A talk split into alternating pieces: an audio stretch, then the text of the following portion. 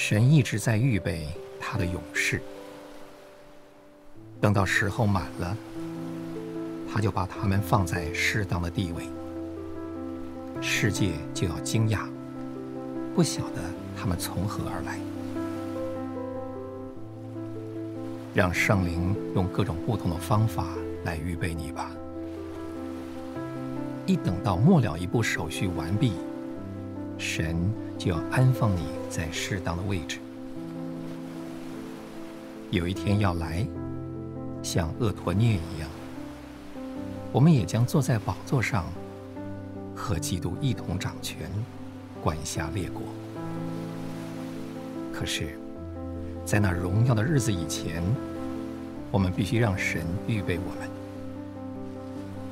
就像神在古山利萨田的苛政之下预备了厄陀涅。神在地上预备一个厄陀涅，在天上就预备一个宝座。